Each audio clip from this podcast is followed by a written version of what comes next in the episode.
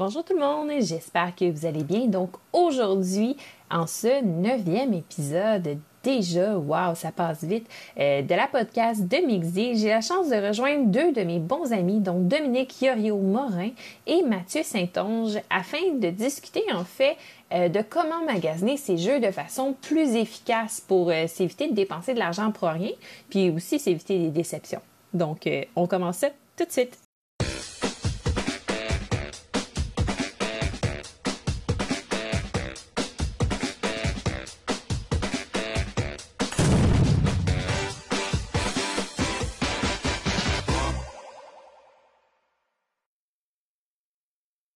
Donc, euh, bonjour Dominique et Mathieu. Comment ça va? Hello, hello. Ça va bien, ça va bien. Oui. Bon, ça, me fait plaisir de vous avoir avec moi aujourd'hui. On est là pour ça. Donc, euh, en fait, les podcasts, comment on les commence, j'aime ça souvent, là, faire le tour un peu du, profil de joueur de chaque personne pour que les, gens à la maison se fassent une idée de, qui vous êtes, euh, comment vous êtes. Donc, on va commencer avec toi, Dominique. Hello, hello. Hello, hello. Donc, toi, dans les jeux de société, ça a commencé quand, comment, pourquoi, puis euh, qu'est-ce que tu aimes? Donc, fait ça a commencé il y a probablement à peu près 11 ans par des communautés Internet qu'on faisait des rencontres euh, une fois, couple de fois par année, puis qu'entre autres, on jouait à, nos jeux d'Internet qu'on avait mis en, version euh, normale, mais aussi qu'on amenait plein de jeux de société, puis on faisait aussi des jeux de société parce qu'on était tous, dans le fond, tu sais, du monde des geeks, essentiellement. Fait que c'est de mm-hmm. là que c'est venu, parce qu'à la maison, comme tel, c'était pas super jeu de société. Mais de là est venu mon intérêt, puis j'ai pu introduire Mathieu d'ailleurs avec tout ça. Et après ça, écoute, c'était, euh, je dirais pas le coup de foudre pour les jeux de société, mais ça a toujours été un de mes gros intérêts. Euh, surtout que maintenant j'ai quelqu'un avec qui jouer régulièrement. Oh, c'est bien. Ça commence à la bonne place, effectivement. Faut que tu rencontres des geeks. Faut que tu sois geek toi aussi, idéalement. Puis euh, effectivement, c'est à peu près comme ça que ça commence. Puis toi, Mathieu, comment ça commence? Est-ce que c'est Dominique qui t'a introduit au jeu? Oui, moi, tu vois, c'est Dominique qui m'a introduit. Euh, ce qui est drôle, c'est que j'avais aucun intérêt pour les jeux de société comme ça au départ. Euh, donc, on a commencé très léger au début, puis j'étais pas convaincu du tout. Mais à force de jouer, je voyais beaucoup de similarités avec euh, les jeux vidéo que j'aimais. Donc, c'est ça qui m'a accroché beaucoup. Donc, éventuellement, j'ai juste tombé en amour avec les jeux de société à force d'en voir des différents. Puis c'est comme ça que j'ai appris à, aimer les jeux de société. Puis là, en ce moment, euh, le style de jeu de société que tu aimes le plus, euh, ben en fait, qu'est-ce que tu aimes dans un jeu de société? Ben, pour moi, la thématique est très forte. Euh, faut qu'il y ait un bon thème. Faut que l'aspect visuel pour moi est très important parce que je trouve que c'est qu'est-ce qui tient engagé dans le jeu. une des grosses parties de qu'est-ce qui tient engagé dans le jeu parce que c'est tout est tout est visuel. Il n'y a, pas, a pas rien qui bouge. Donc, pour moi, c'est quelque chose qui me tient vraiment accroché dans l'univers, le visuel, tout ça. Mm-hmm. C'est sûr que le gameplay puis les mécaniques doivent être aussi intéressantes. Ça doit se soutenir, ça doit avoir une. Je trouve que c'est vraiment important quand le thème et le gameplay vont bien ensemble, que ça a un sens, on dirait. Mm-hmm. Si c'est déconnecté puis on dirait qu'il n'y a pas de sens, pour moi, ça ne marche pas. Mettons que parle pour parler, tu avais le, jeu avec la meilleure mécanique du monde entier, mais le jeu était vraiment laid. Hmm. Je pense que je pourrais passer par-dessus. Euh, parce qu'au final, c'est pas c'est pas juste le visuel qui est important, mais je trouve que c'est le fun quand. Comme pour moi, mes meilleurs jeux, ça va être sûr qu'il va y avoir une bonne dynamique entre le visuel et le gameplay du jeu. Comme c'est une balance entre les deux, je trouve, pour moi. Mm Oui. Euh, je suis pas mal d'accord avec ça. Moi aussi, je suis pas mal quelqu'un qui aime ça, euh, ce qui est beau. Là. Je suis capable de passer euh, outre si, si, jamais il y a un jeu qui est vraiment laid. Là. Mais c'est sûr qu'au premier abord, je serais pas attiré par le jeu. Il va falloir que tu sortes d'autres trucs pour m'attirer. Ben, c'est exactement ça, parce que quand tu achètes un jeu, au final, au début, la première chose que tu vois, c'est la boîte. Tu vois la boîte, tu vois les, les components du jeu. Tout ce que tu vois, c'est ça. sais. Après ça, tu mm-hmm. t'informes un peu plus, voir comment que le jeu fonctionne. Mais à la base, la première chose qui t'agrippe, c'est de quoi le jeu a de l'air. Donc, je pense que c'est pour ça que c'est un, des aspects vraiment importants. C'est ce qui vend le jeu dans un sens. Oui, effectivement. Puis toi, Dominique, Qu'est-ce qui t'attire dans un jeu? Je dirais que je suis pas d'accord avec vous, honnêtement. C'est sûr qu'il y a l'aspect visuel. Je suis plus gameplay aussi. Je pense que je suis peut-être un petit peu plus difficile sur le visuel. Je suis pas entièrement certain. Parce que si un jeu est vraiment laid, ça me sort un peu de l'univers du jeu. Pas si tu comprends un petit peu dans quelle euh, optique je suis. Tu sais, je suis capable d'aller dans des choses qui sont plus abstraites, que tu n'as pas de personnages, c'est des petits cubes ou des affaires de même. Mhm. Mais il faut quand même que je veuille regarder mon jeu pour le jouer. Tu sais, si le jeu est- Mhm. Parce qu'il y a certains jeux que- qui ne m'intéressent pas, que je trouve particulièrement laids. C'est un gros élément qui va me décrocher un peu ou naturellement le thème.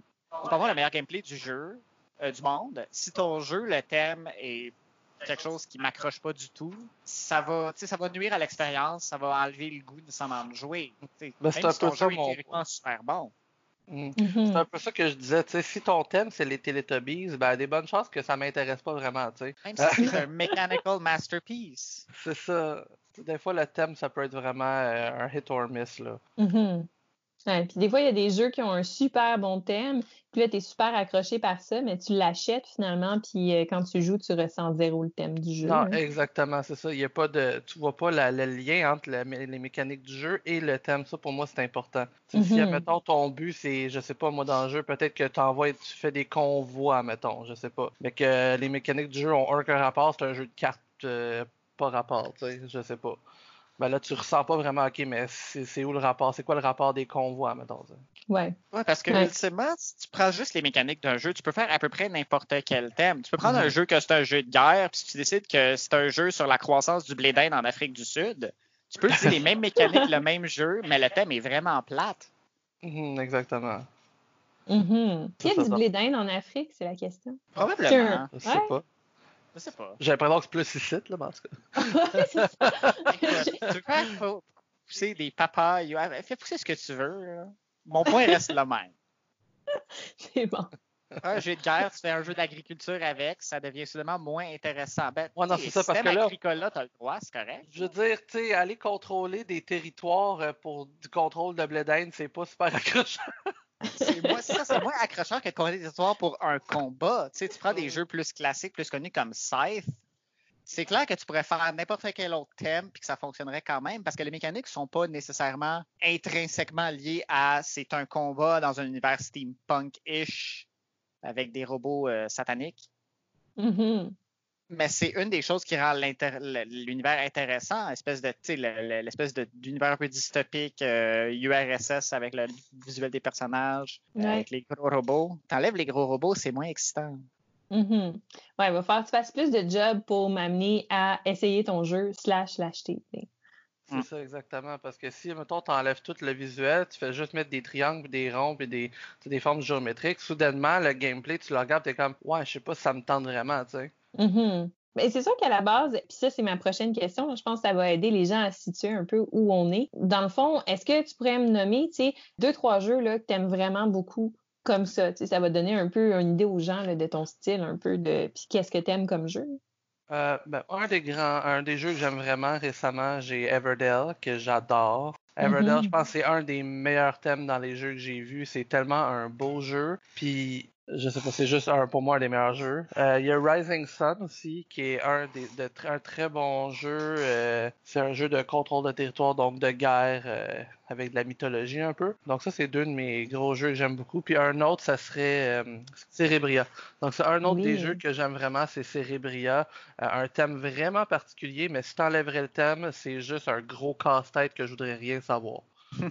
Mais le thème vend tellement le jeu, puis rend tellement le jeu, euh, donne tellement une bonne expérience. C'est vraiment, euh, vraiment un bon jeu. Mhm. Puis toi, Dominique? Euh, si je vais regarder dans ma collection actuelle, je pense que trois jeux qui me viennent à l'esprit rapidement. Il y aurait Gugong, qui est un Mhm. excellent jeu avec un thème euh, asiatique, si je me trompe pas, chinois. C'est vraiment ça. C'est un peu un jeu tu sais, de troc de ressources, beaucoup de choix de, de decision making. Euh, mais c'est un de ces jeux qui est simple tout en étant super complexe. Tu peux expliquer ce jeu-là à quelqu'un qui est pas comme calé en jeu de société, mais si tu t'y connais bien, tu as tellement de décisions et de complexité dans ce que tu fais. Donc ça, ça m'accroche beaucoup. Euh, j'aime aussi beaucoup. Qu'est-ce que j'aime vraiment beaucoup en ce moment? Wingspan, visuellement, est une masterpiece selon moi. Puis le gameplay est le fun aussi. Mais tu vois, c'est un thème que tu dirais pas nécessairement qui t'accroche si tu collectionnes des oiseaux. Mais Ouais. il est tellement beau, le jeu. Il y a plein de petites informations, plein de petits détails qui font que ça reste accrocheur. Fait que ça, c'est un excellent jeu aussi qui me vient à l'esprit. C'est sûr que j'ai un petit parti pris à ce moment pour Murder Skull que j'ai acheté récemment. Que c'est un jeu, euh, justement, euh, comment tu définirais ça? Il y a un peu de territory control, un peu d'engine builder. Encore une fois, on est dans la catégorie des jeux qui semblent simples, mais qui ont beaucoup, beaucoup de complexité. C'est surtout ça, je pense que je dirais, qui m'accroche dans les jeux en ce moment. C'est des jeux qui, sont, Mhm. qui ont beaucoup, beaucoup, beaucoup de complexité, mais que c'est pas lourd pour être lourd. Ouais, ouais, je Genre comprends ça. Oh, tu l'as même pas jamais joué. T'as pas le droit vrai, de parler en mal de Twilight Imperium. Je pensais, par exemple, réussir un jour à faire une podcast sans mentionner le nom de Twilight Imperium parce que c'est quelque chose Not qui se today. Not today, comme Mm. Aria dirait. Excuse-moi, je ne savais pas que c'était l'objectif Ouais. de la podcast.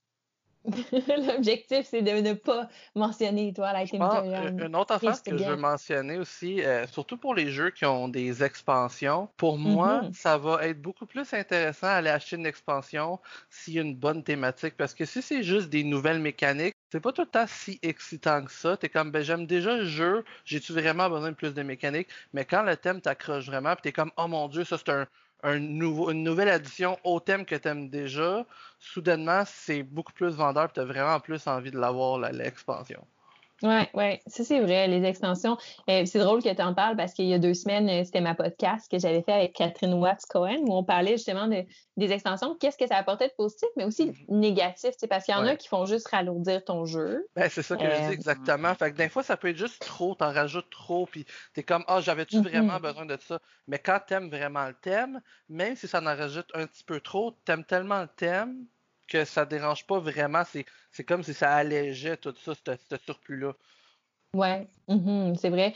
Puis des fois aussi, on, on parlait, là, entre autres, des jeux qui rajoutaient avec l'extension de un cinquième joueur, puis comment que dans ces jeux-là qu'il n'avait pas à la base, souvent, c'était pas de faire honneur au jeu que de rajouter un joueur de plus. Euh, surtout dans les jeux comme Euro, là, on dirait que plus tu rajoutes de joueurs, moins c'est Ça bon. change pas, ouais, ça change pas. Ça, ça fait juste allonger le jeu souvent, puis ça ajoute rien vraiment d'autre que ça. Ben, c'est que c'est un type de jeu qui est très, très individuel. Tu sais, tu joues ton. Tu joues ta machine, tu joues ta bataille, mais tu joues pas avec les autres tant que ça. Donc, dans un jeu euro, souvent, quand c'est plus ton tour, t'attends que ça redevienne ton tour. En Mhm. regardant ce que les autres font, mais tu peux pas vraiment te faire avoir par les autres joueurs tant que ça. Il y a des jeux euro qui sont plus interactifs. Mais si tu regardes, par exemple, euh, je sais pas, Gizmo ou Innovation, que tu fais tes affaires, mais tu interagis plus ou moins avec les autres, tourne les pouces quand c'est pas ton tour. Non, oui, tu rajoutes des joueurs, c'est le fun que ton groupe de cinq personnes, vous pouvez jouer. Sauf que c'était déjà un jeu que tu jouais individuellement avec les autres. Je pense Fait que c'est ça vraiment. Je pense que c'est vraiment pour le monde qui ont des gros groupes de, gros groupes de joueurs, mais je pense que j'imagine dans ma tête que la majorité des joueurs de jeux de société ont pas nécessairement tout le temps des grands groupes de joueurs. Pour nous, en tout cas, c'est dur des fois de trouver juste Mhm. avoir quatre personnes, ça peut être difficile en même temps. Donc, quand ça Mhm. commence à monter en haut de quatre joueurs, c'est encore plus dur, j'ai l'impression, pour beaucoup de monde. Fait que oui, c'est sûr qu'il y a du monde qui sont contents qui peuvent ajouter une cinquième, sixième personne, mais je pense pas que c'est nécessairement un attrait pour tant que ça de personnes. Non, c'est ça. Mais tu sais, il y a d'autres jeux, comme par exemple, moi je pense que récemment j'ai fait l'acquisition de Heroes of Van Air and Sea. C'est un jeu qui joue jusqu'à quatre joueurs, mais c'est un jeu justement de contrôle de territoire, tu sais. Ben, c'est un 4X dans le fond. Puis tu sais, ça, ben, des extensions qui rajoutent jusqu'à six joueurs, je peux voir l'intérêt, tu sais, parce que dans ce type de jeu-là, plus t'es de personnes, plus c'est drôle, tu sais, parce que tout le monde se rentre dedans, puis là, il y a plein d'interactions, mais, Ouais. mais c'est ça. c'est- Je pense que ça, ça dépend du type de jeu. Ouais. Mhm, mhm. Mhm. Pour en venir à notre sujet de la podcast d'aujourd'hui, comment magasiner de façon intelligente. Mais j'aime pas ça de dire intelligente parce que, euh, dans le fond, c'est Ça pas. serait euh, efficace. efficace. Ouais, c'est ça, c'est efficace. Parce que, en fait, on s'en fout. Là. Tu peux avoir, tu peux magasiner de façon efficace puis avoir 250 jeux chez toi. Tu peux magasiner de façon efficace et en avoir 50, on s'en fout. Le but, c'est pas de faire comme ne consommez pas, c'est juste. J'aime que l'exemple de Ah, est efficace, mais pas en avoir beaucoup, c'est 50. Juste ça. Moi, ce que je pense, c'est plus de dire que tu vas, tu vas, quand tu vas regarder ta bibliothèque de jeux, tu vas pas te dire, ah, ce jeu-là, je, le je regrette de l'avoir acheté. C'est ça. tu vas être satisfait de ton achat, dans le fond. C'est ça. Est-ce que vous, vous avez eu un, mettons, un gros regret là, que vous avez eu? Parce que je pense que ça nous est toutes déjà arrivé. ouais. Au début, surtout plus pour moi, il y a certains jeux encore aujourd'hui que je regrette un peu, d'autres que je regrette moins. Généralement, nous autres de notre bord, on reçoit encore beaucoup de cadeaux, on est chanceux de même. Fait que des fois, quand il y a des jeux, je suis pas sûr, on les demande en cadeau, comme ça, c'est moins décevant quand c'est pas à la hauteur de tes expectations. Ouais, je dirais que c'est plus ça. On a eu des regrets de jeux, pas de regrets d'achat comme tel. Parce qu'on va avoir des jeux, par exemple, euh, Masmora, qui est un regret, mais c'est pas nous qui l'ont acheté, on l'a reçu en cadeau, mais il était sur notre liste, fait que c'est de notre faute quand même. mais tu sais, on a, je pense pas qu'on a acheté de jeux qu'on a fait ça, c'était une mauvaise dépense. Ben, moi, il y en a un que j'ai, oui. Il y en a un qu'on a acheté que je suis pas satisfait du tout de cette dépense-là. C'est Ah oui? euh, Above and Below que je suis vraiment déçu. Ouais. Euh, Ah, OK. on a on l'a hypé un petit peu trop vite quand on l'a découvert, puis on l'a acheté et finalement, On l'a acheté parce qu'on voulait Near and Far, puis on n'a pas trouvé Near and Far, fait qu'on a acheté Above and Below. ouais. Non. Puis je pense qu'on l'a joué peut-être deux ou trois fois et c'est assez pour moi. Euh, franchement, je Mhm. regrette, puis j'aime beaucoup plus Near and Far. Donc, euh, ouais. Donc, oui, il y en a une coupe comme ça, qu'on- il y en a une coupe comme ça que, que oui, on- effectivement, on a, on a regretté. Même si on l'a pas payé, que genre, je l'ai, puis je suis comme, ah, je, il me sert-tu vraiment de quoi ce jeu-là? Il est dans ma bibliothèque, puis je le sors jamais, tu sais. Ouais, moi, euh, ben, c'est sûr qu'il y a eu, il y a eu beaucoup de, mouvements dans ma bibliothèque de jeux au, au cours du temps, tu sais. Euh, mais les plus gros regrets que j'ai eus, c'est souvent des, des, des jeux que j'ai achetés sur un coup de tête, là. Sais, que j'ai Mhm. fait comme, ah non, ça, ça a de l'air bon, tout le monde en parle sur les C'est réseaux sociaux, je me renseigne pas, je le vois passer, tu sais, puis je suis comme, c'est ma chance, je l'achète. Puis là, Mhm. je me rends compte que ce jeu-là, il est pas fait pour moi, là. Ça m'est arrivé dernièrement, puis c'était un peu choquant. Encore une fois, c'est comme vous, c'était un cadeau. J'avais une carte cadeau à dépenser. Puis euh, j'étais arrivée au magasin, puis j'avais une coupe d'idées, mais finalement, rendu au magasin, je vois ce jeu-là. Je, là, je fais Ah, tout le monde en a parlé sur Facebook, je l'ai vu passer plein, plein, puis ça fait longtemps tu sais, que, qu'il m'intrigue, mais je me suis pas renseignée plus que ça. Puis là, il était là, puis euh, c'est ça, fait que je suis partie avec. C'est euh, The Pursuit of Happiness ou La poursuite du bonheur, le jeu. J'étais arrivée, j'ai lu les règles dans l'auto en me rendant à la maison parce que je suis comme ça. Je joue à tous mes jeux au moment où je les achète. Donc, donc euh, j'arrive à la maison, je l'installe sur la table, on joue une partie. J'y remballe le jeu, je le mets en vente sur Facebook. Oh, oh, oh, oh, oh. Damn, Ouais, ça a pas non. marché, hein?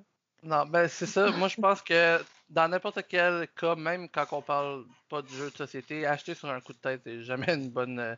C'est rarement une bonne décision. Non, c'est ça. Effectivement, c'est vraiment une bonne décision. Puis, euh, ben, c'est un peu de ça qu'on va jaser, justement. Moi, dans ma collection, en ce moment, je suis vraiment satisfaite parce que je, suis rendue à peu près à 250 jeux là, dans ma collection. C'est un, un peu gros, mais tous les jeux que j'ai en ce moment, j'ai fait du ménage là, de, de mes erreurs de jeunesse, de je ne connaissais pas mieux. mais les jeux que j'ai en ce moment, je les ai tous joués. De un, j'ai pas de de, de pile of shame, là, comme certains gens disent. Là. Des fois, il y en a, euh, il y en a à peu près 15-20 qui n'ont pas joué encore dans leur collection. Puis souvent des gros titres, tu sais. Puis là, je suis comme, mais qu'est-ce que t'attends? On, Moi, a, on joué tout ce qu'on a.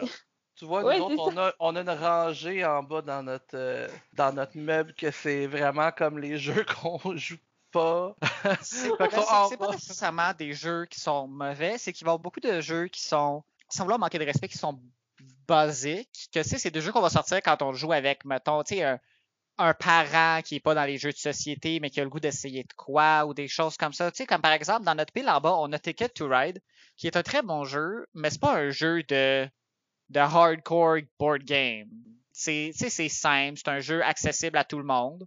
Donc, Mais c'est un Ou sinon, on va avoir des jeux comme Shadowhunter, qui est un très bon jeu, mais que ça prend 8 personnes. Mhm. Donc, c'est des jeux qui ressortent moins souvent à cause de ça.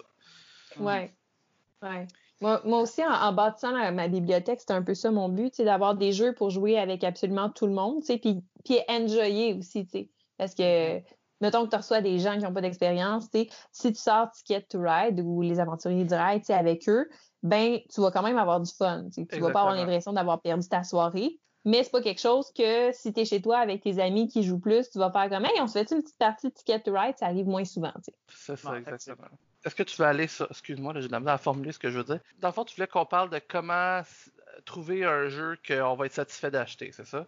C'est ça.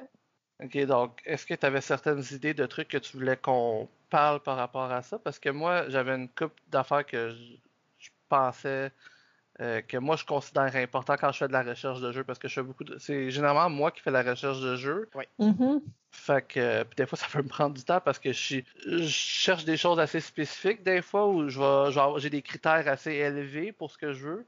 Parce que, Ouais. étant donné, tu sais, quand t'as pas. Parce que ça coûte cher des jeux de société, ça peut coûter un bon, un gros jeu, ça peut coûter dans les centaines de dollars. Ça, c'est quand tu kickstart pas tes jeux. En fait, quand tu prends en compte le prix d'un jeu, tu veux prendre une décision, tu, tu veux pas te tirer dans le pied puis acheter un affaire que tu n'aimeras pas, tu sais. Fait que moi, selon moi, il y a certains critères de trucs euh, à suivre puis à regarder avant, voir qu'est-ce qui est important pour toi, puis euh, qu'est-ce qui est important de regarder avant d'acheter un jeu. Mm-hmm. Je sais pas pour toi, ça ressemble à quoi tout ça? Moi aussi, j'ai une liste de critères puis de choses que je dois absolument vérifier avant d'acheter le jeu. Mm-hmm. ma, ma, plus récente expérience étant Pursuit of Happiness, il y a certains, il y a certaines dans cette checklist-là, certaines choses qui n'ont pas été cochées avant d'acheter le jeu. Ah, exactement. Pour moi, personnellement, un des plus grands sites, un des sites que je vais utiliser le plus souvent, ça va être Board Game Geek, of course. C'est le, c'est le site. Si tu aimes les jeux de société, tu dois utiliser Board Game Geek. C'est le site pour les jeux de société. Sérieusement, tu vas trouver toute l'information que tu as besoin sur ce site-là. Tu peux aller voir ailleurs aussi, mais ce site-là, tu vas vraiment avoir tout. Euh, donc, moi, mhm. c'est celui-là que j'utilise le plus. Puis, ce que j'aime de ce site-là, c'est qu'ils vont, euh, avoir un rating pour la complexité du jeu. Puis, moi, ça, pour moi, c'est important parce que des jeux avec une trop basse complexité, ça m'intéressera généralement pas. Euh, fait que ça, c'est bon. Ils font un score de 0 sur 5. Puis ça te donne une bonne idée de comment compliqué que les règles et le jeu va être. Est-ce que c'est beaucoup ou c'est pas beaucoup? Fait que ça, déjà là, en partant, tu sais un peu tes préférences. Est-ce que moi j'aime un jeu moins compliqué comme Monopoly ou est-ce que j'aime un jeu très compliqué comme exemple, je sais pas, de, Eclipse. Eclipse, admettons, c'est un bon exemple. Donc ça, c'est un bon, une bonne chose à savoir. Dans quel chiffre que tu aimes à peu près que tes jeux soient. Mm-hmm. Après ça, je pense un autre truc important à regarder, c'est le nombre de joueurs, c'est sûr. Si tu connais que, si tu sais que toi, tu as un groupe de personnes que c'est facile à avoir, tu es capable d'avoir facilement quatre personnes, ben peut-être que tu vas vouloir un jeu qui est capable de, qui se porte bien à quatre personnes. Si peut-être que tu es plus souvent juste deux, ben tu vas aller plus pour ça. Pour moi aussi, au début, quand j'ai commencé à jouer à des jeux de société, le temps de jeu était très important aussi pour moi. Maintenant, plus autant, mais au début, j'étais pas capable de faire des trop longs jeu. Si ça durait plus qu'une heure un jeu, je décrochais. Mais maintenant, mhm. j'ai plus ce problème-là. Mais au début, pour moi, c'était un facteur important. Si, si le jeu durait trop longtemps, ça, je n'étais pas capable de rester accroché dedans. Oui, au début, c'est vrai que c'est important. Puis à un moment donné, tu te rends compte que euh, ce qui est important dans un jeu, c'est pas tant le facteur combien de temps ça te prend pour le jouer, mais plus le facteur combien de temps tu as l'impression que le jeu dure. C'est vrai. Est-ce que tu as l'impression. C'est dur 5 heures le jeu, mais tu as l'impression que les 5 heures ont passé super vite. Euh, on s'en fout, là. Exactement. Mais... mais... Mais, pour des débutants, je dirais quand même d'aller avec des jeux qui durent un peu moins longtemps parce que comme ça, c'est plus dur c'est plus facile de pas décrocher parce que quand tu commences à jouer à des board games, ça peut être plus dur de rester accroché dans le jeu longtemps. Ça peut avoir l'air plus long, puis au début, tu as beaucoup plus de difficultés à faire des décisions dans le jeu, donc tout a de l'air plus long à cause de ça parce que tu sais pas quoi faire vraiment, tu sais pas où te lancer. Mm-hmm. Ouais, puis aussi, en étant débutant, les jeux qui durent comme 4 heures, c'est peut-être pas le niveau de complexité que tu devrais aller rechercher. Non, exactement. Non, parce que, tu sais, il faut que tu fasses ça de façon progressive. Premièrement, quand tu connais pas les jeux, c'est plate à dire, mais souvent t'es poche. Fait que tu vas prendre un jeu qui dure 4 heures comme Eclipse, que tu vas te planter monumentalement dans la première demi-heure, puis après ça, tu passes 3 heures et demie à te faire péter la gueule par tout le monde. C'est plate comme expérience. Mm. Tandis que tu prends un jeu plus court, plus simple, qui prend une demi-heure, 45 minutes, même si tu t'enfarges dans tes mouvements, mais si tu fais des mauvaises décisions, ben ça se termine rapidement, puis t'apprends tes erreurs sans te faire rentrer dans la face pendant des heures. Mm-hmm. Fait que ça peut être décourageant aussi d'essayer de commencer trop élevé en partant. Ouais. Mm-hmm. Une autre chose que j'aime bien sur Board Game, c'est que quand tu vas sur un, un, jeu, tu peux aller dans la section vidéo que moi j'adore, euh, puis tu vas être capable de voir généralement. Sinon, tu peux aller sur YouTube là, puis rechercher. Mais moi, j'aime bien ça, aller voir une vidéo de comment que le jeu se joue. Avant, ça peut être long. Si, si c'est trop long pour toi, c'est sûr que c'est correct. Mais moi, j'aime bien ça, aller voir un, un vidéo avant de gameplay pour voir dans quoi je m'embarque. Est-ce que c'est des règles, est-ce que c'est des mécaniques qui m'intéressent ou non? Parce que juste de voir le, dessin puis une description rapide du jeu, des fois, c'est pas assez pour te donner une bonne idée de qu'est-ce que le jeu, qu'est-ce qui se passe dans le jeu. Mm-hmm. Oui, c'est vrai. Puis, euh, tu sais, t'es pas obligé. Oui, tu peux aller voir justement des vidéos euh, qui vont faire tout le gameplay au complet, mais ça va être long. Ce que tu peux faire aussi, sinon, euh, c'est que tu peux aller euh, regarder des vidéos que c'est des reviews. Fait que là, ils font un overview de comment que ça joue, puis ils disent leur impression. Puis là, c'est de trouver quelqu'un, tu sais, qui, qui a à peu près les mêmes goûts que toi. Fait que tu sais que quand il va aimer un jeu, ben toi, tu vas l'aimer. Puis c'est ça, quelqu'un qui a les mêmes goûts que toi, euh, puis quelqu'un que tu es généralement d'accord avec ses opinions sur les jeux. Donc ça, c'est un bon guide. Parce que si tu prends par exemple, euh, au début, quand j'ai commencé à jouer, j'aimais beaucoup plus les jeux légers. Fait que quand Tom Vassal me proposait un jeu, euh, c'était presque instantané, je l'achetais, j'ai comme oh wow, Tom Vassal. Puis éventuellement, mes goûts de gamers se sont un peu modifiés avec le temps. Puis plus ça allait, plus j'étais déçue parce que je faisais une confiance aveugle en Tom Vassal. Puis là, j'achetais ses jeux. Puis je me, rendais, je me rendais compte que finalement, mes centres d'intérêt avaient un peu évolué pour les jeux et que ça les rencontrait plus. Puis là, quand j'achetais des jeux que lui disait qui étaient vraiment super awesome, mais ben, la majorité du temps, j'étais déçue.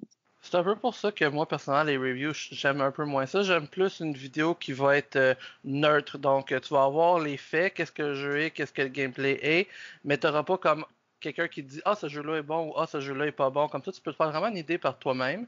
C'est bien quand même les reviews parce que ça donne un survol rapide si tu veux pas écouter une vidéo complet, mais juste pas trop porter attention à ce que le reviewer dit parce que c'est dans ces moments-là que tu fais des décisions un peu moins par toi-même, éclairées exactement. Donc c'est là que tu vas faire un peu plus d'un fois d'erreurs selon moi parce que c'est pas tu te fais affecter par la, la, review dans, dans ces cas-là. C'est vrai. Mm-hmm. Mais ça dépend. Tu sais, ça peut fonctionner c'est ça, c'est juste de se parler puis de dire comme OK, comme lui dit c'est bon, mais tu sais comme faut quand même que tu regardes toi qu'est-ce que t'aimes, puis est-ce que ça s'aligne avec ce que lui dit? Mm-hmm. Puis une autre question que tu dois te poser, euh, je pense qu'il est important quand tu magasines un jeu pour ta collection, c'est est-ce que j'ai un jeu euh, qui ressemble beaucoup dans ma collection? Oui, ça c'est l'autre chose que je voulais dire parce que nous autres, on a fait l'erreur d'un fois de, rechercher ou de demander ou d'avoir d'acheter un jeu qui ressemblait très euh, proche à un autre qu'on avait déjà. Puis souvent, ce qui va arriver, c'est que le, lui que tu considères le meilleur des deux va prendre le dessus sur l'autre. Mm-hmm. Euh, ce qui va faire que l'autre, tu vas le moins jouer dans le fond. Euh, parce que tu vois pas vraiment l'intérêt, étant donné que tu as comme une version que tu considères meilleure un peu. c'est un peu mon exemple avec Above and Below puis l'autre jeu Near and Far. Above and mm-hmm. Below, pour moi, c'est juste une version moins bonne de Near and Far, donc je joue jamais. Puis on a mm-hmm. fait l'erreur une couple de fois, on fait plus attention. Donc comme tu dis, aller chercher des jeux qui sont vraiment différents l'un de l'autre. À, part si t'aimes vraiment juste un style de jeu, dans ce cas-là, c'est correct. Mais si t'aimes un peu plusieurs styles de jeu, aller en chercher qui se ressemblent pas comme ça, ils se mettent pas c'est l'un l'autre ou tu sais qu'il y a au moins des, des mécaniques assez différentes, tu sais qu'il y en a un qui apporte quelque chose d'assez nouveau, d'assez gros, tu sais, pour mm-hmm. que tu dises OK, bon mais tu sais euh, je vais avoir encore l'intérêt à jouer à ce jeu-là parce que mais lui il apporte ça. Effectivement. Comme par exemple euh, euh, Underwater Cities puis Terraforming Mars, il y en a qui pourraient dire qu'ils se ressemblent beaucoup. Mais ils sont assez différents que c'est ça, ils sont assez différents. C'est similaire dans le sens que oui, c'est un engine builder, là, euh, mais ils sont, sont pas mal différents. Il y en a un que tu construis en collaboration, si tu veux, ish, là, avec les autres personnes. Puis il y en a un autre que tu construis ton propre tableau à toi. Oui, il y a certaines choses qui se rapprochent, mais est-ce que parce que j'ai Terraforming Mars, je voudrais plus jouer à Underwater Cities? Non, parce que les deux sont assez différents. C'est assez différent que c'est ça. Ils ont chacun leur mécanique plus unique qui les différencie l'un de l'autre, même si les deux, c'est le même style de jeu. Ouais. Et toi, Dominique? Euh, je vais penser, qu'est-ce qui... Parce que c'est beaucoup Mathieu, comme il a mentionné, qui fait le, magasinage de jeux, la recherche, tout ça. Moi, je, je suis le final, je suis le dernier critique. Sauf que... Un autre point à considérer, selon moi, c'est sûr, c'est l'aspect monétaire. Si tu es quelqu'un qui a moins d'argent, comme nous, euh, c'est toujours de regarder les price points des jeux. Donc, est-ce que tu achètes un jeu à 100$? Est-ce que tu achètes un jeu à 40$? Puis, c'est quoi les, mm-hmm. les c'est quoi euh, tout ce qui vient avec le jeu? Donc, tu regardes, est-ce qu'il y a des figurines? Est-ce qu'il y a des plats? Tu sais, c'est-tu en carton? C'est quoi les matériels, tout ça? Parce que ça va affecter comme qu'est-ce que tu es prêt à payer pour le jeu. Si ton jeu, tu l'achètes, il t'a coûté 100$, puis c'est tout des affaires en plastique, tu vas être un peu plus déçu parce que c'est cheap, tu sais. Fait que si, si c'était du matériel de qualité, si tu regardes les, les, les components du jeu, puis tu fais comme Oh wow, ça, ça a l'air à valoir quelque chose, puis pour toi, ça a une valeur. Donc là, c'est plus facile de mettre plus d'argent sur un jeu, selon moi. Oui, c'est plus facile d'être satisfait de ton achat aussi. Exactement, oui. c'est sûr qu'il y a des jeux qui sont euh, playtestés là, à outrance, puis qui coûtent cher, mais que finalement, quand tu ouvres la boîte, il n'y a pas grand-chose. Je pense que le meilleur exemple de tout ça, c'est Terraforming Mars, là, que la boîte de base va te coûter 80 puis tout ça, puis c'est des morceaux de carton, puis des, mm. des cubes de plastique peints par-dessus qui vont chipper en deux secondes. Mais le jeu est tellement bon, tellement solide que finalement, euh, tu, dans le fond, mm. c'est facile de. Je vois, je vois le point d'interrogation dans la, la, face de Dominique. oui, j'avais. Euh, j'avais une relation amour-haine avec, euh, avec Terraforming Mars. Euh, nos auditeurs sont au courant. oui, surtout le côté haine. Mais finalement, euh, je sais pas, je pense que je, pense que quand j'ai découvert Terraforming Mars, je pensais que j'étais rendue à ce niveau-là. Ouais. mais je n'étais pas rendue à ce niveau-là. Je l'ai redécouvert quand l'application de Terraforming Mars est sortie. Euh, d'ailleurs, j'ai fait une vidéo là-dessus sur l'application. Puis euh, c'est ça, là, je me suis rendu compte de la, de la, profondeur du jeu, puis un peu plus comment plus bâtir ta partie, comment mieux, comment tout interagissait ensemble. Je pense que j'étais plus rendue là. Euh, puis depuis, en fait, là, vous irez voir sur la chaîne YouTube, petite pub, j'ai fait une série trois vidéos sur Terraforming Mars, dont une où j'ai passé beaucoup de temps à pimper le jeu pour le rendre le plus de luxe possible parce que je voulais qu'il ait comme, je l'aimais beaucoup, je voulais le rendre le, plus beau possible pour y rendre justice parce que justement, quand tu ouvres la boîte, c'est vraiment moche. Euh, puis j'ai fait des vidéos euh, aussi sur les extensions de Terraforming Mars puis son classement. Donc euh, oui, je me suis réconciliée avec le jeu dernièrement. C'est une belle petite histoire qui se termine. Toi, ça m'amène à un autre point ce que tu viens de dire parce que ça c'est un, vraiment bonne, un bon truc aussi si quand tu as moins d'argent, tu veux un peu plus tester quelque chose avant de le jouer. Si tu connais pas une place pour aller tester des jeux, il y a certains magasins qui te laissent tester des jeux. Fait ça, c'est pratique. Mais si tu veux le faire de chez toi, euh, il y a plusieurs jeux qui vont déjà avoir des versions euh, digitales que tu peux essayer qui coûtent beaucoup moins cher que le board game lui-même. Euh, Donc, Terraforming Mars, c'est un bon exemple. Il y en a un, et très bon d'ailleurs. Puis sinon, tu peux aller chercher des jeux que c'est des émulateurs de, de, board game. Donc, tu peux essayer tout plein de jeux de board game version euh, émulation. Là. Mm. Donc, c'est pas aussi le fun que le board game lui-même, parce que je veux dire, c'est digital et c'est un peu plus dur à contrôler tout ça. Mais ça, ça peut te donner quand même une idée de qu'est-ce que le jeu est, puis tu peux voir un peu, ça donne, ça donne une idée, puis ça peut être une bonne façon d'aller voir avant d'acheter. Euh, moi, je sais que mm-hmm. je fais ça beaucoup. Ah, il y a deux plateformes qui, qui, font ça super bien. Là. Il y a Tabletop Simulator puis Tabletopia. Exactement. Euh, ouais. D'ailleurs, euh, petite plug comme ça, j'ai une nouvelle série de vidéos en direct que je fais une fois par semaine où je vais jouer à des jeux avec des amis sur Tabletop Simulator. Donc, si vous voulez voir ça ressemble à quoi l'interface, euh, vous allez pouvoir regarder. J'ai bien ce samedi. Ce qui est bien avec ces, ces programmes-là, c'est qu'il va y avoir même des fois des jeux qui sont en Kickstarter ou qui sont pas mm-hmm. encore sortis. Donc, ça te permet d'aller essayer ça, puis de voir un peu où c'est qu'ils s'en sont rendus, puis comment est-ce que ça a l'air, même avant que ça s'est sorti. Donc, nous-mêmes, on a un jeu qui était en Kickstarter, que c'est comme ça que j'ai découvert, puis finalement, on a fini par l'acheter, puis on l'adore, euh, ce, jeu, ce petit jeu-là, tu sais. Mm-hmm. que ça peut faire découvrir des choses. oui, puis euh, c'est sûr qu'une des meilleures places pour trouver ton information sur tes jeux quand tu les magasines, si c'est un jeu qui a déjà été sur Kickstarter, même si tu magasines la version retail, c'est d'aller voir la campagne Kickstarter parce que là, vraiment, tu vas. D'habitude, c'est vraiment une super bonne description du jeu, tu sais. Parce qu'ils essaient de vendre leurs produits. Là. Fait que tu vraiment comment le jeu joue, les gameplays, ce que tout rajoute dans le jeu, ce que tu as besoin pour jouer.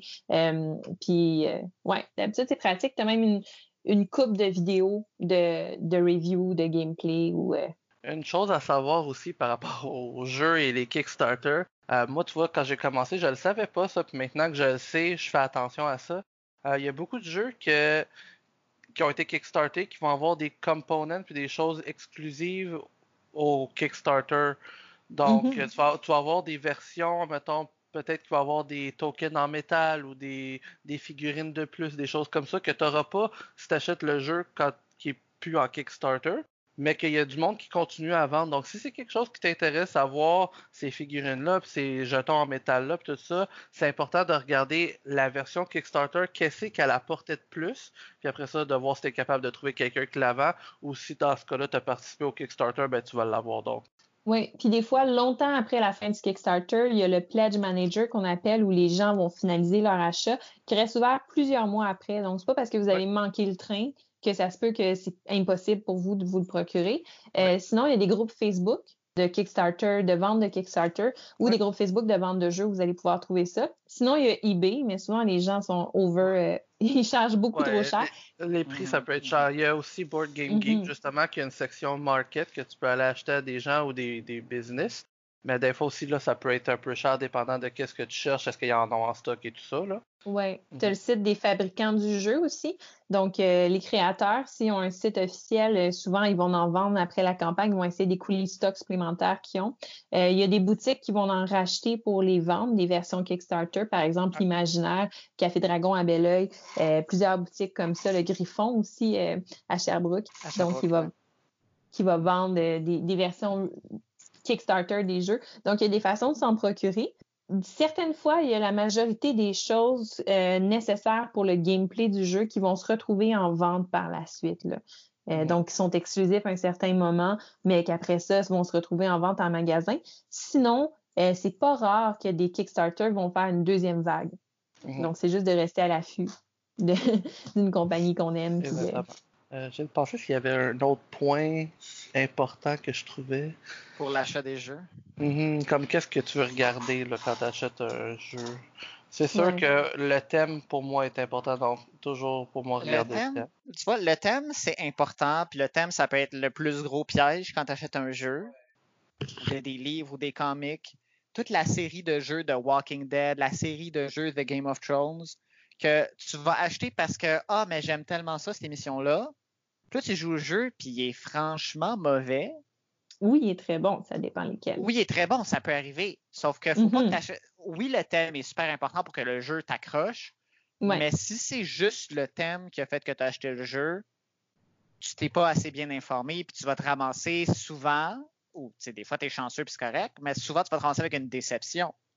Ben oui j'ai un, bon exemple de ça. Tu sais, ça faisait même pas un an que je jouais aux jeux de société. Là, je pense que dans ma collection, j'avais Pandémie, euh, Ticket to Ride, puis quelque chose d'autre. Tu sais. J'étais arrivée dans une boutique, puis dans le même achat, j'ai acheté euh, Small World et Game of Thrones, The Board Game, parce que c'était Game of Thrones. Mm. Finalement, le jeu, c'est un chef-d'œuvre, c'est un masterpiece, ce jeu-là. Super bon. Sauf que le problème, c'est que c'est pas un jeu pantoute pour les débutants. Là. C'est un mm. jeu très avancé. Les parties vont te prendre quatre heures. C'est super stratégique. Fait que j'ai ouvert le jeu, j'ai ouvert le livre de règles qui était 15 fois plus gros que celui de Small World. Euh, j'ai été impressionnée par le jeu. Je pense que ça m'a pris deux ans pour l'ouvrir et faire une vraie partie. Là. Récemment, j'ai commencé à y jouer. Puis là, j'ai acheté l'extension de Game of Thrones, La mer des dragons. Puis vraiment, là, je l'apprécie à sa juste valeur. Mais quand je l'ai acheté, c'était beaucoup trop tôt pour moi. Là. Une autre chose que je trouve, euh, je pense que c'est le dernier point que j'aurais amené par rapport aux choses importantes à, savoir ou à regarder, c'est euh, mm-hmm. connaître les styles de jeux de société qui existent. Parce qu'au début, je les connaissais pas, puis je savais pas qu'est-ce que j'aimais. Comme ah, comme ça, ce jeu-là, euh, tu fais bouger des pions ou Je, ne savais pas que c'était quoi les mots pour ces affaires-là. Mais il y a des, il y a vraiment des terminaisons pour chaque style de mécanique dans un jeu, et ça se retrouve dans ça va être ça va se retrouver dans les jeux de société. Là. Fait, que, c'est bon d'apprendre la, terminaison comme exemple euh, du worker placement ou euh, du engine building. Donc, toutes ces terminaisons-là qui vont te permettre après ça de faire de la recherche de jeu plus efficacement parce que tu sais quelle mécanique, quel genre de mécanique que tu aimes. Mm-hmm. Donc, tu ne vas pas te lancer dans un jeu euh, que, mettons, mettons, toi, tu n'aimes pas le worker placement, puis là, tu vas te ramasser avec un jeu qui en a parce que tu savais pas c'était quoi cette affaire-là, tu sais. Ben, tu sais, t'as tes, tes deux grosses familles de jeux, je dirais, qui sont les Euro et les Ameritrash. Euh, Ils sont pas trash, c'est juste ça le nom. Ouais, mais plus euh, Dungeon Crawler, je te dirais, qu'Ameritrash. Ben, ça dépend. Tu regardes King of Tokyo, c'est pas très Dungeon Crawler. Ouais, non, c'est vrai. Mais euh, Tokyo n'est pas un donjon. Euh, à moins que ton jeu ce soit ça. Là. Euh, mais dans le fond, que, tu sais, si par exemple, tu as juste acheté, tu as juste joué à des jeux qui sont tous des euros, puis toi, tu veux jouer avec bien de l'interaction, ben peut-être que tu te dis, ah, j'aime pas les jeux de société finalement parce que c'est juste ça à quoi tu as eu accès. De la même façon, mm-hmm. si tu essaies de penser bien stratégique, bien loin dans tes mouvements, puis tu joues juste à King of Tokyo, tu vas te rendre compte rapidement que c'est peut-être pas ton genre de jeu non plus. Donc, tu sais, il faut savoir qu'est-ce que t'aimes puis qu'est-ce qui existe. Parce que si tu fais juste acheter des choses en te faisant dire ça, c'est un bon jeu, Si c'est pas dans ta Mhm. gamme de goût, tu vas te ramasser avec une mauvaise expérience à répétition. là. Je pense que c'est une bonne chose parce que c'est deux choses différentes. C'est de savoir quel euh, type de jeu qui existe puis quel, quel type de mécanique qui existe parce que c'est deux choses différentes. Parce que, comme tu dis, tu peux avoir des jeux euro, mais qui vont avoir certaines mécaniques comme du worker placement ou n'importe quoi dans le genre, mais que tu peux aimer ça ou ne pas aimer ça, même si tu aimes les euros en général. Fait que tu peux Mhm. aimer peut-être les euros, mais pas aimer certaines mécaniques. Fait que c'est savoir les deux. Quel type de jeu qui existe, puis quel type de mécanique qui existe. Ouais. Puis De- euh, le mot d'ordre là-dedans, quand tu commences, c'est essaie des jeux. Tu sais, va dans des cafés, va les essayer. Regarde euh, c'est quoi les mécaniques. Faut tout que tes essais, dans le fond, pour savoir ce que toi tu vas aimer, ce que tu vas apprécier, ce que tu vas moins aimer aussi. Essaie des jeux, va, trouve-toi des groupes de jeux aussi. C'est facile de trouver des, des gens avec qui gamer. Là. En fait, il y a des groupes Facebook, puis tout le monde est super accueillant. Fait que c'est facile de trouver des groupes de jeux où on peut aller essayer des jeux de société. Puis là, ça va te donner une meilleure idée pour commencer à en acheter, tu sais, parce que c'est sûr que c'est plate si pour toi, essayer des jeux, essayer tous les styles, c'est tous les acheter, puis là, tu te rends compte qu'il y a 15 jeux sur les 20 que tu as achetés que tu n'aimes pas, là. Euh, c'est un peu choquant. Fait que ça, c'est. Puis aussi Tabletop Simulator, là, comme tu as mentionné, les, les applications de jeux de société, Moi, il y a euh, beaucoup tout ça. Moi, il y a beaucoup de mon information qui est juste venue de recherche Internet. Tu vois, sur Google, tu recherches tu sais, quel type de mécanique euh, tu sais, qui existe dans je sais pas, les jeux, des jeux de société. Puis juste à faire ça, à, à lire les, les forums puis les affaires comme le monde qui en parlait, puis en, en regardant les forums sur euh, Board Game Geek puis tout ça sur les jeux, t'apprends t'apprends comme les, les, les choses puis les terminaisons puis tout ça. Fait que t'es pas Mhm. nécessairement obligé d'aller les essayer, c'est bien aussi. Mais en même temps, de, juste lire, ça peut être bon aussi d'aller lire. Ouais, ouais, ça peut être bon. Mais c'est, mais tu sais, d'avoir le feeling de vraiment c'est quoi, tu sais, euh, je pense que ça peut être important, surtout dans les débuts, tu sais. Puis aussi, c'est ce qui va t'amener à apprécier d'autres styles de jeu, tu sais. Euh, par exemple, euh, au début, tu vas. Ce qui, est, ce qui est facile à maîtriser, c'est les petits euh, contrôles de territoire parce que tout le monde connaît Risk, tout le monde est familier là-dessus. Ouais. Mais tu vas pas commencer par jouer à Rising Sun. Si tu vas y aller, tu vas jouer avec euh, à Small World, par exemple. Tu vas expérimenter avec des petits jeux comme ça. Puis tu vas, après ça, euh, te familiariser avec des mécaniques nouvelles. Puis après ça, tu vas pouvoir upgrader un petit peu. Puis, ça veut Mhm. ma- Puis là, je veux apporter un, un autre point. Moi, ma- la majorité des informations que je trouve sur les jeux de société vient des groupes Facebook. Ok. Mais c'est super important de ne pas se laisser embarquer dans le hype train. Ouais, la hype train. Est-ce que tu voulais parler de Roots? Euh, entre autres. Mais c'est ça. Le, le hype train, c'est quoi? C'est quand euh, il y a quelque chose qui est nouveau.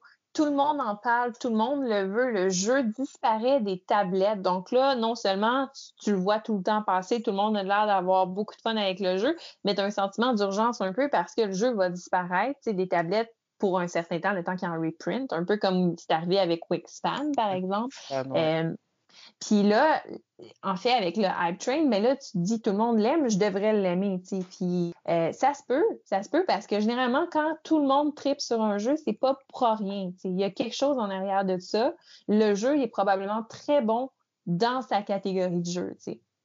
Mais sauf que ça fait beaucoup de déceptions amères. Par exemple, je pense à Scythe et à tous les gros joueurs euh, qui voulaient un jeu d'interaction entre les joueurs. Mais tous ceux qui veulent d'interaction puis qui ont acheté Scythe euh, l'ont revendu ou euh, sont vraiment amers avec leur expérience parce que le jeu est pas c'est- pas ça, tu sais, Scythe. non. Mais ils sont laissés embarquer dans le dans le Ah, hype train de oh mon dieu, ce jeu-là est tellement beau, il va tellement être bon puis tout ça. Puis c'est facile à faire, tu sais. Fait que c'est vraiment important pour ça de se renseigner sur les jeux. Tu sais, un peu comme Wingspan, là, tout le monde perd la tête après Wingspan, puis c'est correct. Est-ce que le jeu méritait les, les, les, euh, les prix qu'il a gagnés? Parce que là, il a, il a gagné première place dans tous les prix cette année. Peut-être pas, tu sais, mais ça, c'est une autre conversation, tu sais. C'est un très bon jeu, Wingspan. Je pense que le hype était peut-être mérité, mais est-ce que c'est le jeu qui a changé ma vie? Absolument pas. là. Non, c'est ça. Le jeu est rien de révolutionnaire dans, sens côté mécanique, mais effectivement, il y a eu tellement un gros hype train alentour que ça l'a propulsé au top et euh, Mais ça, ça c'est c'est aussi une question, pas de marque, mais un peu de marque, tu sais, de compagnie. C'est Ouais, Stone c'est Ouais. size, c'est wingspan. Oui, ça, c'est une autre bonne chose à regarder. Des fois, des fois, il y a certaines compagnies que tu vas voir que tu as une affinité plus avec leur jeu. Mhm. Surtout des plus petites compagnies qui ils ont plus des critères euh, spécifiques dans les jeux qui, qui sortent. Donc, bon exemple, c'est Stone Meyer. Je pense pas qu'il y a un jeu que j'aime pas de Stone Meyer. Donc, pour moi, ça, je sais que c'est une compagnie que je truste un peu plus. Puis, généralement, je vais regarder leur jeu à eux. tu sais. Oui, tout à fait. Sauf que justement, dans le même esprit, tu trosses leur jeu, tu dis, let's go, je les achète, mais il faut quand même que tu regardes parce que si tu joues, si tu dis, Stone Meyer, j'aime ça, j'ai acheté ça, c'était fantastique, et là, tu achètes Charterstone et tu t'attends à la même expérience, tu vas te ramasser dans le champ parce que c'est pas du tout le même jeu. Moi, j'adore Charterstone. La fois qu'on l'a joué parce que c'est un legacy, tu le joues pas 26 fois. Euh, sauf que c'est pas du tout le même monde que jouer à Scythe. Là. Tu vas pas du tout chercher le même public, c'est la même compagnie, puis c'est pas ça que j'essaie de dire, là. Ben oui. ouais, non, je, com- je comprends. mais- Ce que j'essaie de dire, c'est que tu, les, c'est, bien quand même de, de trouver comme. Une compagnie qui correspond à tes besoins. C'est ça exactement. investiguer leur jeu. Parce que généralement, ils ont une certain- des certains critères, tu sais, comme Stone Meyer, ils veulent des univers et des thèmes qui vont qui vont satisfaire puis qui vont être vraiment plaisants à l'œil et tout ça. Fait que pour moi, ça, ça résonne avec moi. Fait que Puis c'est- Stone Meyer aussi, ils ont un critère de qualité là, dans le produit qu'ils vont euh, exactement, délivrer. Exactement. Fait que tu vois, ça, ça peut être des choses qui t'attirent. Si c'est quelque chose qui t'attire, c'est de regarder quelle compagnie qui, qui fit plus avec ton, tes besoins, tu sais, des fois. Peut-être que tu vas avoir Mhm. certaines compagnies qui, qui t'attirent plus. Ouais. Des auteurs aussi. Des fois, euh, Oui, par oui. exemple, Jamie euh, Stegmaier, tout le monde euh, sait qu'est-ce qu'il fait comme jeu. tu sais, C'est facile de dire, OK, mais j'aime son style. Euh, moi, par exemple, euh, j'ai- j'aime beaucoup, euh, voyons, j'ai un, un petit blanc pour son nom, Eric Lang. Donc, j'aime beaucoup Eric Lang. Puis c'est ça, tu sais, c'est lui qui a fait, entre autres, Rising Sun, c'est lui qui a fait Death May Die, c'est lui qui a fait The Others. Mais c'est ça, des, des fois aussi, c'est un piège. C'est par exemple, euh, Dominique Mathieu, euh, je sais pour un fait qu'il aime beaucoup Rising Sun, mais par exemple, si on leur donne The Others, ils triperont pas. Non, Mais c'est le même auteur, mais C'est ça, ben c'est dans- c'est c'est ça, c'est de regarder quand même, tu sais, de rester neutre puis euh, critique, mais tu sais, c'est bien de- d'avoir quand même des, des préférences parce que ça peut te guider un peu vers aller quoi aller regarder. Sais, ça veut pas dire Mhm. nécessairement que ça va tout le temps résonner avec toi. Tu sais. Tu sais, exemple, Ouais. Cool Mini or Not, ils ont des jeux intéressants, mais c'est pas tous leurs jeux que j'aime. J'aime les, fi- les figurines, mais c'est pas parce qu'ils font sont bons dans les figurines que j'aime tous leurs jeux. Tu sais. Mais je sais que si je veux un jeu avec des figurines, je peux aller voir là, puis je sais que je serai généralement pas tout le temps déçu. ouais, ouais. Tu sais, comme moi, euh, par exemple, c'est sûr que moi, je le fais un peu à l'aveugle, mais il faut comprendre que leur projet sort sur Kickstarter, donc euh, j'ai j'ai 20 jours pour changer d'idée une fois que je commence à me renseigner. Mais Awaken Realm, euh, qui est la compagnie qui a fait Nemesis, entre autres, qui a fait Lords of Hellas, qui a fait euh, The Edge on Fall, Tainted Grail et j'en passe, This War of Mine. Donc, cette compagnie-là, pour l'instant, j'ai j'ai zéro déception avec, avec leur jeu. Donc, c'est rendu que je les back dès qu'ils sortent. Puis après ça, je me Mm. renseigne sur le jeu. C'est sûr que si un jour j'arrive sur un jeu qui me parle pas d'eux autres, ben j'ai 20 jours pour changer d'idée puis pas l'acheter. Mhm. Mais, mais surtout, c'est ça. C'est important dans tous les cas, euh, quand on magasine un jeu, tu sais, de bien se renseigner avant, s'assurer. Puis Ouais. un autre critère qui est important puis qu'on pense pas, c'est votre groupe de jeux. Ouais. Parce que pas tous les jeux qui sont bons avec n'importe qui. Des fois, tu vas jouer avec quelqu'un puis ça va gâcher complètement ton expérience de jeu. C'est vrai. Est-ce que tu as, des amis compétitifs? Est-ce que tu as des Mhm. amis qui, f- qui se fâchent facilement? Est-ce que tu as du monde qui sont impatients? C'est de prendre ces critères-là aussi des fois en compte parce que ça ne veut pas dire que le jeu que tu aimes, eux, vont nécessairement l'aimer autant. C'est ça. Ah, Fait que de un, il faut que tu. Faut que tu te poses la question, est-ce que je vais avoir du monde qui vont vouloir le jouer avec moi, qui vont avoir un intérêt? Mais aussi, est-ce que l'expérience va être bonne? Comme moi, je sais qu'il y avait beaucoup de groupes de jeux. D'habitude, je trouve, je trouve un groupe pour le Un jeu que je veux jouer. ouais. C'est ça. Mais par exemple, je sais que dans un de mes groupes de jeux, This War of Mine, qui est un jeu que j'adore, ça a été un flop monumental. Ça a été la pire expérience de toute ma vie de jeu parce que les gens, euh, ça leur correspondait pas. C'est là que tu te rends compte que il faut que tu connaisses les gens avec qui tu vas sortir tes jeux aussi. Mhm. Exactement. Fait que c'est La- ça, je de la sais même pas si- façon, quand tu essayes de, de, de convertir des gens aux jeux de société, il faut aussi que tu trouves. Les convertir, c'est un culte. Euh, il faut que tu saches avec quoi les, les approcher. Parce que même si c'est des gens qui aiment, ça peut être des gens qui aiment déjà les jeux de société en partant, mais c'est pas tout le monde qui est willing de s'asseoir pendant quatre heures devant This War of Mine ou euh, un jeu dans cet esprit-là. C'est pas tout le monde qui va vouloir aller dans des jeux vraiment plus cérébraux comme justement Cérébria que tu réfléchis. le jeu, théoriquement, pourrait se faire en 15, 20, une demi-heure, mais ça prend une heure et demie, deux heures parce que tu réfléchis à tous tes moves. Mm-hmm. Ouais. Ça, euh, c'est un peu la job des gens euh, qui t'initient aux jeux de société. Là. Quand, quand tu inities des nouveaux joueurs, faut que faut que tu réfléchisses à toi, comment tu étais au début, puis ce que tu aimais, puis que mm-hmm. tu puisses t'ajuster. Dans le fond, ça, tout, tout euh, c'est une courbe d'apprentissage, comme n'importe quoi dans la vie. Puis si tu respectes pas cette courbe-là, ben non seulement la personne va avoir vraiment une mauvaise expérience, mais si moindrement cette personne-là, elle avait déjà pas beaucoup d'intérêt à jouer au jeu, puis elle faisait ça pour te faire plaisir, mais les chansons que ça ne tente plus de jouer chez société mm-hmm. parce que son expérience, c'était ça. Ouais. Moi, tu vois, au début, je me rappelle, tous les jeux que tu pouvais me mettre des bâtons dans les roues trop, ça me faisait ça me frustrait vraiment euh, au plus profond parce que tu es là puis tu essaies de faire ta stratégie puis tu as déjà de la misère à trouver comme qu'est-ce qu'il faut que tu fasses tout ça parce que tu n'es pas habitué. Puis là, tu as quelqu'un qui mm-hmm. arrive puis qui, te met des bâtons des roues, fait que des jeux comme ça que tu peux plus comme admettons aller attaquer directement des joueurs ou mettre les bâtons des roues déjà. C'était plus mm-hmm. euh, pour moi en tant que débutant, c'était plus frustrant parce que j'avais déjà de la misère, puis là tu avais quelqu'un d'autre qui arrivait puis qui te qui te nuisait en plus, c'était juste pas le fun pour moi, tu sais. Ouais. Non, puis en même temps, c'est justement, ça me fait penser, tu parles de ça, euh, dans un esprit de ce type-là un peu, tu sais, on a eu ce problème-là, nous, avec Scythe, par exemple, que autant que c'est un excellent jeu, autant qu'on a rendu l'expérience pourrie pour Mathieu parce que c'était trop, tôt. Ouais. Quand on l'a acheté, c'était j'étais au début de quand j'ai commencé à jouer à des jeux de société. Le jeu était tellement beau, je le voulais mais j'ai pas pensé que à ce, temps-là, j'étais pas encore, j'étais encore assez débutant, fait que je me faisais complètement laver. Puis j'avais aucun plaisir parce que le jeu, il finit dès que quelqu'un gagne. Il n'y a pas comme de Ah, t'as pas un autre tour après. Non, non, non, ça finit là. là. moi, ça, ça, me frustrait tellement que j'ai juste arrêté complètement de jouer au jeu à ce point-là parce que j'étais pas. Ça, ça me satisfaisait pas. Là. C'était pas une bonne expérience pour moi, ça. Mais maintenant, je leur jouerais puis j'aurais pas la même expérience. Oh, tu te quand même.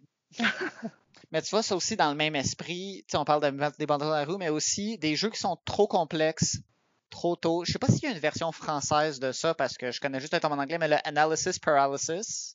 Ah oui. paralysie dan. Euh, ça serait quoi? Ben non, c'est pas mal analysis paralysis, là, mais. Ouais. La paralysie euh, d'analyse. I guess. Que, tu sais, quand t'as trop de choix, puis tu sais juste pas quoi faire, ça t'enlève le goût de jouer, que t'as trop d'options. Même, même si d'un point de vue extérieur, de quelqu'un qui connaît le jeu, les choix sont évidents, les choix sont clairs, les choix sont simples. Quelqu'un qui est pas initié à des jeux plus compliqués, que tu dis, voici tes 17 options, vas-y, lâche-toi là, si t'es libre de faire ce que tu veux. Il y a un concept d'être trop libre dans un jeu au début, en tant que débutant, en tant que nouvellement initié, qui fait que ton expérience est pourrie de la même façon, on prend l'exemple de choisir son groupe de jeu. Si tu veux, si t'as des gens qui sont très analytiques comme ça, ça se peut que ta game qui devrait durer une heure et demie dure six heures parce que quelqu'un est pas capable de prendre une décision. Lui, il a bien du fun. Sauf que les cinq autres joueurs qui attendent leur tour pendant une demi-heure sont écœurés. c'est vrai, ça, ça, ça m'est arrivé. Ouais. Mais ça revient au, point que j'ai dit au début de regarder la complexité euh, sur Board Game Geek, de regarder la complexité du jeu, puis aller vraiment à quelque chose qui, va à toi et ton groupe de, de jeu. Je m'excuse, mon chat euh, euh, fait savoir qu'il est là. Mm-hmm. Mais c'est vrai. Puis je ne sais pas si vous aviez, parce que là, je vois le, temps défiler, je ne sais pas si vous aviez un petit mot de la fin que, que vous vouliez dire. Rends-nous visite. On s'ennuie de toi. Moi aussi, je m'ennuie. Je sais pas si j'ai vraiment le mot euh, de la fin à dire. Là. Euh. bon, mais je vous remercie beaucoup, les gars, d'avoir été là. Ça me fait plaisir. Ça fait plaisir. merci, Merci à tout le monde d'avoir écouté la podcast. Donc, si vous avez aimé ça, ben en fait, il y en a une qui sort à tous les vendredis, mais c'est pas tout. Avec Mixdeal, en fait, on sort une vidéo à toutes les semaines. Et en plus de ça, j'ai euh, deux émissions live euh, qui, qui, viennent de commencer. Donc, en fait, j'ai Au Premier Regard qui sort les jeudis à 4 heures, où là, en fait, je vous parle de ma première impression d'un jeu que je viens de me procurer après quelques parties. Aussi, c'est là que je vais vous parler de tout ce qui est nouveau avec la chaîne Mixdeal. Et c'est aussi là que je vais vous parler de plusieurs actualités du monde des jeux qui m'intéressent. Donc, euh, c'est un rendez-vous à pas manquer. C'est rapide, c'est 30 minutes. Et c'est aussi euh, disponible après ça par la suite sur YouTube, sur Facebook, tout ça. Euh, en fait, c'est, j'en ai parlé un petit peu, c'est quand on va jouer à des jeux directement sur Tabletop Simulator avec des amis. Donc, en fin de semaine, par exemple, je vais jouer avec Dominique à Maximum Apocalypse. Donc, c'est ça. Puis, à part de ça, ben, il y a des collaborations, comme toujours, avec Ludipsy, et donc un live par semaine aussi. Et je vais commencer prochainement à faire une nouvelle émission. Je vais en parler d'ailleurs jeudi Au Premier Regard. Donc, euh, euh, d'ici là, je vous souhaite une belle journée, bonne soirée, ce que vous voulez, puis à la prochaine.